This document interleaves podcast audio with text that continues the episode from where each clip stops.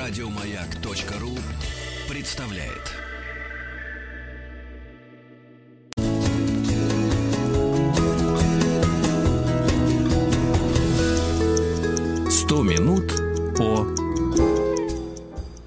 100 минут о мозге. Мы уже поговорили о том, как мозг э, формируется, как он рождается, как он функционирует, что является потребностями мозга. Даже про это мы поговорили. И сейчас, естественно, мы поговорим о болезнях мозга. Татьяна Шнайдер у нас на связи, генетик, клеточный биолог, сотрудник сектора геномных механизмов антогенеза Института цитологии и генетики Сибирского отделения Российской Академии Наук. Здравствуйте, Татьяна. Здравствуйте, Александр. Очень приятно слышать человека из Академгородка. В общем, я тоже когда-то там э, жил и вырос. Татьяна, э, онкологи, когда бывали у нас в гостях, мы их спрашивали, в чем их заключается задача, они очень так интересно шутили по, по. Они говорили, наша задача в том, чтобы каждый человек смог дожить до своего Альцгеймера. А, ну, давайте вот с этого и начнем. А, болезнь мозга — это м- неизбежность?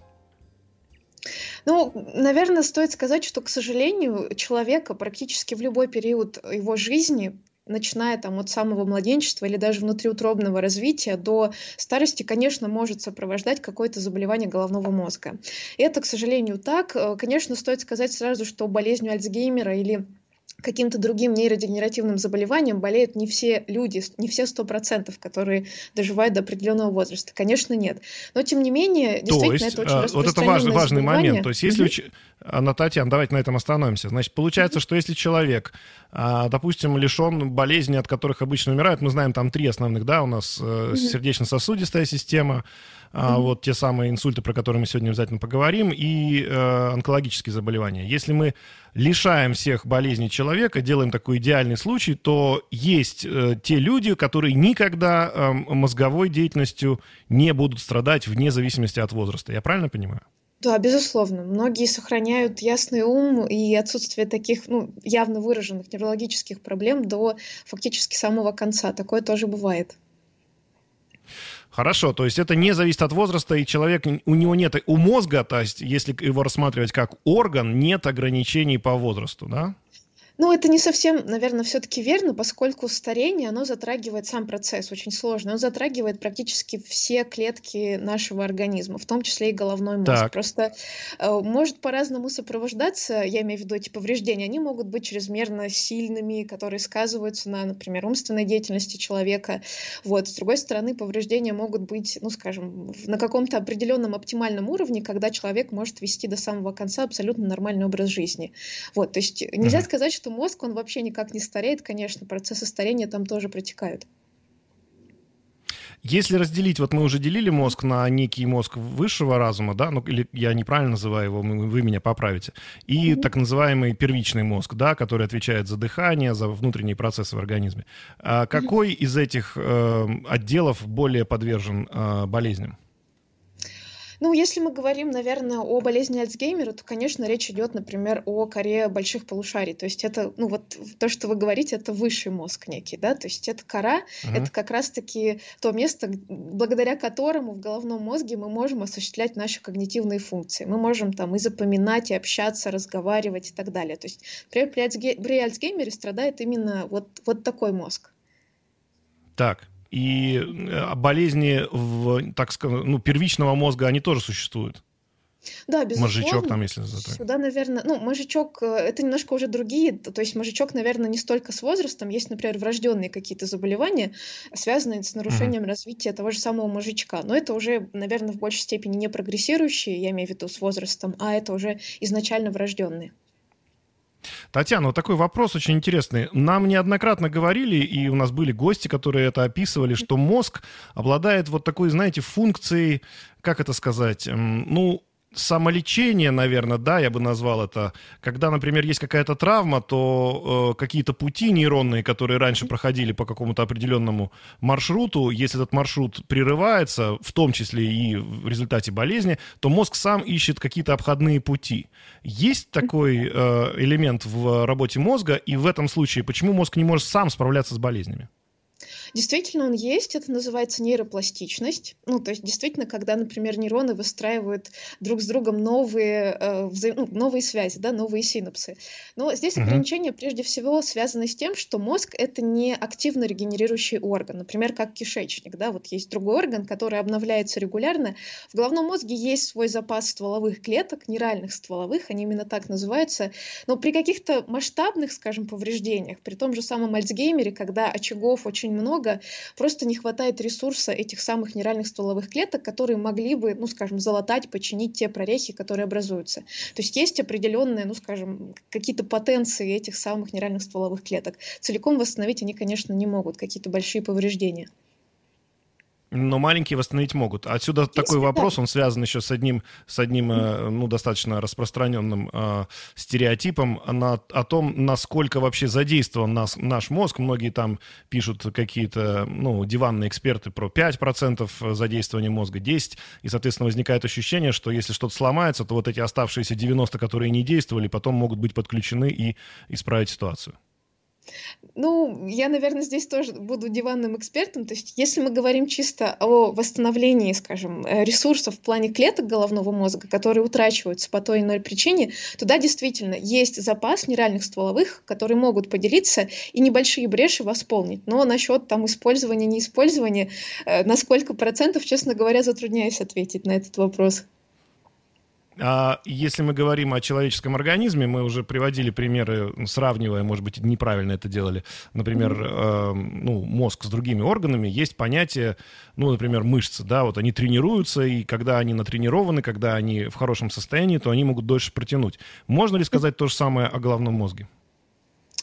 Ну, в целом, э, интеллектуальная нагрузка любая, да, она никому не была противопоказана никогда в целом. Если говорить о как раз-таки таком распространенном, ну, скажем, поверье, назовем это так, что, например, если вы играете в шахматы, много читаете, то вам не грозит болезнь Альцгеймера, то это не так. На самом деле много Неправда. выходит работ, угу. люди пытаются найти, скажем, как, какие-то корреляции, ассоциации, но мы знаем, если очень хочется иногда что-то найти, оно обязательно находится. Вот, и не всегда это удается, например, экспериментально подтвердить в дальнейшем.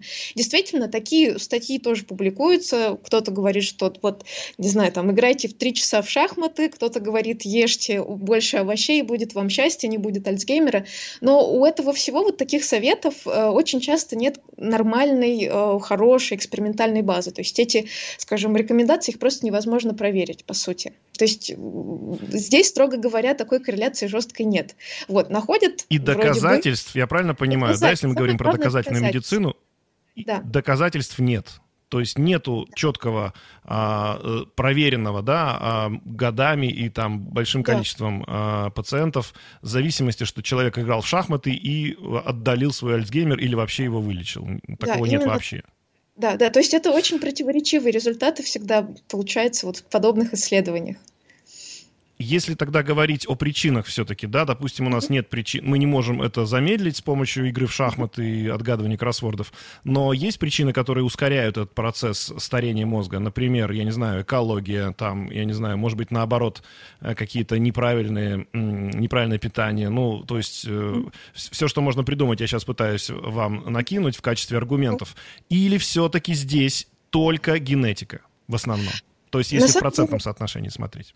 Если говорить о таких вот действительно заболеваниях, как Паркинсон, Альцгеймер, то есть нейродегенеративные, это, безусловно, э, мультифакторные заболевания.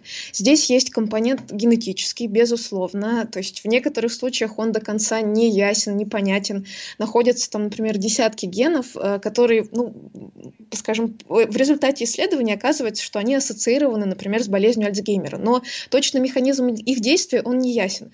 С другой стороны, конечно же, факторы окружающей среды, они тоже тоже играют колоссальную роль. Начиная от питания, образа жизни, там, условно, активный, неактивный, занимается человек спортом или ведет, ну, так называемый сидячий образ жизни, употребляет алкоголь, курит, то есть все это сказывается, безусловно. То есть такие вещи, они могут усугублять. Например, э, вообще в целом течение болезни и могут ускорять. Действительно, тоже такие работы появляются, где показывают, что, например, курение и, например, алкоголь, они являются факторами риска в том числе. Ну, Такое тоже бывает.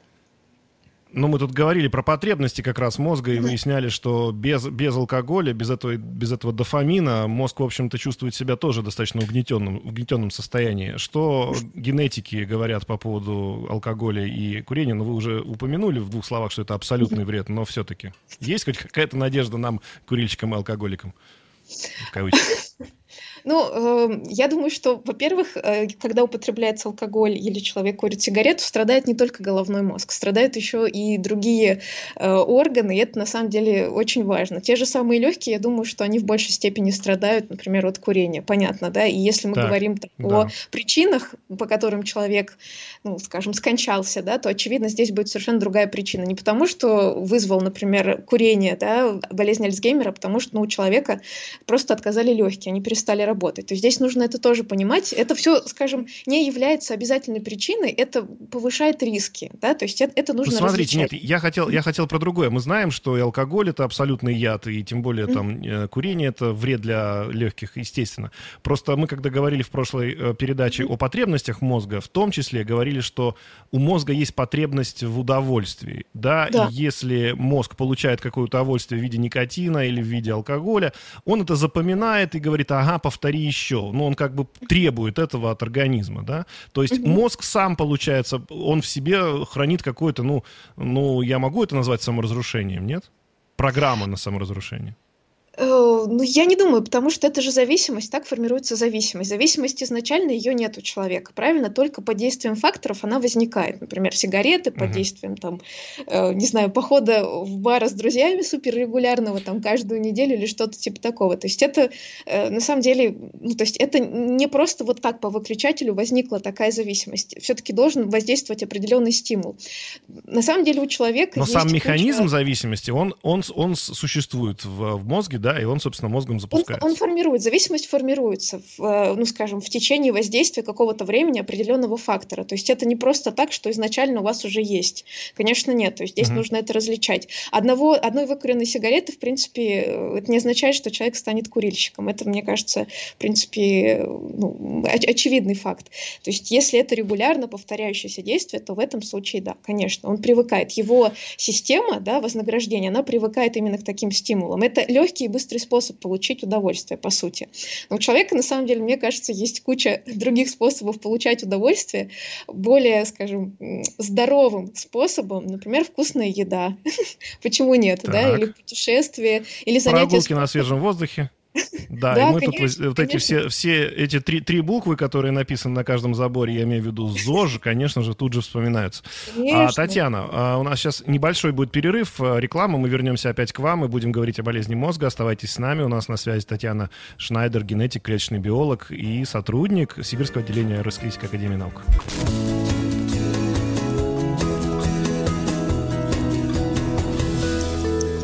Сто минут по 100 минут о мозге человека. Мы сегодня говорим о болезни мозга с Татьяной Шнайдер. Татьяна, вы на связи у нас? Да-да-да. А, напомню, вы генетик и клеточный биолог. Скажите, вот когда говорят про такую э, болезнь, как инсульт, это же неправильно, что мы говорим, что это болезнь головного мозга, это же вообще болезнь кровеносной системы. Да, на самом деле это фактически болезнь сосудистой системы головного мозга. Вот, то есть это, по сути, не совсем, скажем, участвует головной мозг, безусловно, но это уже не там какое-то генетическое заболевание головного мозга, то есть это уже проблема именно в сосудах изначально возникает, а уже затем последствия мы обнаруживаем в головном мозге. И я правильно понимаю, может быть, вы меня поправите, что так как у нас головной мозг, он, собственно, передает э, сигналы от нейрона к нейрону не только химическим, но и электрическим способом, да, то разорвавшийся сосуд и залитая кровью часть мозга, это, по сути, ну, выключенная, соответственно, да, из, из работы область. Да, да, фактически, да, так и получается. Образуется брешь, вот, по сути, в нейронной а, сети. Угу. Если мы говорим, опять же, о причинах, да, и как бы как избежать этого, то есть что нужно в этом случае делать, уж простите, мы на радио нас слушают простые люди, они в том числе обращаются к вам, наверное, как отчасти к врачу. А, поэтому вот головной мозг и инсульт, да, какие здесь могут быть причины ухудшающие, улучшающие? Ну, сразу скажу, что я все-таки не врач. Мне кажется, это очень важно, поскольку я понимаю, советы всегда хотят услышать, но тем не менее, нужно нести ответственность за свои слова. Поэтому самые надежные рекомендации, конечно, даст врач, правильно? Но, с другой стороны, есть, наверное, общепризнанные и совершенно интуитивно понятные действия, которые каждый из нас должен совершать. Конечно, это здоровый так. образ жизни, тот же самый ЗОЖ, про который вы говорили. Э, например, угу. ну, не пить, не курить условно, да, заниматься спортом, вести активный образ жизни, все это способствует долголетию, безусловно. Э, конечно, есть генетические предрасположенности к тем же самым инсультам. То есть это, конечно, уже такое Опять же, это многофакторное заболевание. Э, генетические причины, они до конца не выяснены, но, опять же, если есть какие-то патологические, ну, скажем, изменения в тех генах, которые отвечают за вообще формирование кровеносной системы, за поддержание сосудов, они могут в какой-то степени сказываться на повышении вероятности как раз-таки возникновения инсульта у человека. Но, повторюсь, это действительно многофакторное заболевание. Факторы окружающей среды играют колоссальную роль. Поэтому, ну, никуда не деться. Здоровый образ образ жизни — это то, что действительно может от многого нас предостеречь, от многих болячек. Давайте я к вам подключусь как физик в прошлом, когда я закончил физфак Новосибирского университета и хотел бы поговорить именно так, знаете, немножко, может быть, цинично, да, об, об этой проблеме. Ведь есть сосуд, который в себе несет кровь, да? Сосуд это что? Это некий шланг, по которому течет жидкость. Вот если мы в жидкость будем увеличивать давление, то вероятность того, что этот шланг где-нибудь прорвется, он, вероятность это увеличивается, не так ли? Соответственно, да, правильно ли я говорю о том, что надо контролировать то самое давление внутрикровяное, которое есть у человека? Конечно, это гипертония, это тоже фактор риска развития, безусловно. То есть и там высокое содержание холестерина и самых там неприятных липидов, которые обычно люди проходят в определенном возрасте, особенно когда, например, проходят диспансеризацию, у них обязательный один из анализов, который они сдают, анализ крови, это на наличие, там, на установление, вернее, концентрации холестерина. Это тоже важный параметр, который люди могут, естественно, ну, контролировать, да, по, по крайней мере, визуально и смотреть, как он меняется в течение времени. Для врача врачей это тоже mm-hmm. очень важно, которые ведут пациентов, наблюдать за динамикой вот этого показателя. То есть действительно это такой очень многофакторный, еще раз повторю, а заболевание. А вот mm-hmm. генетики изучали вопрос, почему, интересно, у каждого человека, или я не прав, с возрастом mm-hmm. растет давление? Ой, честно говоря, не знаю. Скорее всего, изучали. вот, но я этим, честно говоря, не интересовалась. Я думаю, что mm. работа точно есть. Работа есть. А вот mm-hmm. расскажите нам тогда с точки зрения генетика, как э, вот есть современные виды борьбы с болезнями, да, они делятся на две категории, как я уже понимаю, да, это попытка от, отсрочить болезнь, то есть тот самый ЗОЖ, про который мы поговорили, и все-таки попытка найти какие-то генетические, да, его причины, любой, любой болезни причины генетические. В этом плане а, разработки в каком направлении более перспективны с вашей точки зрения? Ну, сейчас э, точно можно сказать, что, э, скажем, тот же самый ЗОЖ, он не дает стопроцентных гарантий. Да, это важно соблюдать, Слава но тем не менее есть генетические причины, когда даже суперздоровый образ жизни никак не может помочь человеку, никак не убережет его от наступления, например, какого-то заболевания, которое действительно вызвано генетическими нарушениями. Поэтому, естественно, основное такое направление, скажем, в изучении генетических заболеваний головного мозга, это установление механизмов клеточных и молекулярных, а, почему, собственно, возникает и как протекает это заболевание на уровне клеток. Для чего важно знать механизмы. Э, когда точно они устанавливаются, они это, я подразумеваю, все действующие лица, начиная от молекул, от клеток, кто на кого воздействует, каким образом, тогда у исследователей, у ученых появляется возможность искать, скажем, точки, на которые можно попытаться подобрать, например, какой-то лекарственный препарат. То есть знание механизмов, оно действительно нас э, продвигает в область поиска, ну, скажем, таких реально работающих, действующих препаратов. Это действительно очень важно. Понятно, что не во всех, uh-huh. опять же, не при всех генетических заболеваниях э, можно, например, обойтись каким-то лекарственным препаратом, каким-то химическим соединением. Зачастую, скорее наоборот, это практически невозможно. И редкие генетические заболевания лечатся действительно ну, запатентованными, работающими, реально работающими такими химическими препаратами. Довольно часто такая проблема может быть решена решена только заменой сломанной копии гена на нормальную, на здоровую, чтобы, например, у человека, в его организме, в его клетках появился тот, например, белок, э, которого не достает. И именно поэтому, например, у него развивается болезнь э, там, Альцгеймера, например, или болезнь Паркинсона. То есть вот эти, скажем, это основное направление изучения механизмов. До реальных успехов, конечно, Сложно сказать, поскольку головной мозг это очень сложный орган, и различные, например, ну, скажем, экспериментальные подходы в медицине, они не всегда возможно, ну, не, не всегда возможно их применение, поскольку очень рискованно. Например, если там мы говорим о сетчатке глаза, когда ты видишь сетчатку, да, ты можешь вовремя взаимодействовать, подействовать, например, лазером, еще чем-то, угу. то ты можешь ну, как бы, контролировать этот процесс, да, как у тебя протекает, протекает, например, генная терапия, которая действительно, ну, должна контролироваться, нужно видеть э, поэтапно, что происходит, нет ли каких-то, например, новообразований. Если говорить о головном мозге, то головной мозг просто спрятан очень глубоко, и для того, чтобы увидеть то, что происходит внутри, вы понимаете, нужно открыть э, черепную коробку, а это, вообще говоря, ну, довольно сложно и опасно, поэтому... Да. Ну, но операции происходят такие не очень часто и только действительно... Татьяна, когда... спасибо вам огромное. Еще больше подкастов на радиомаяк.ру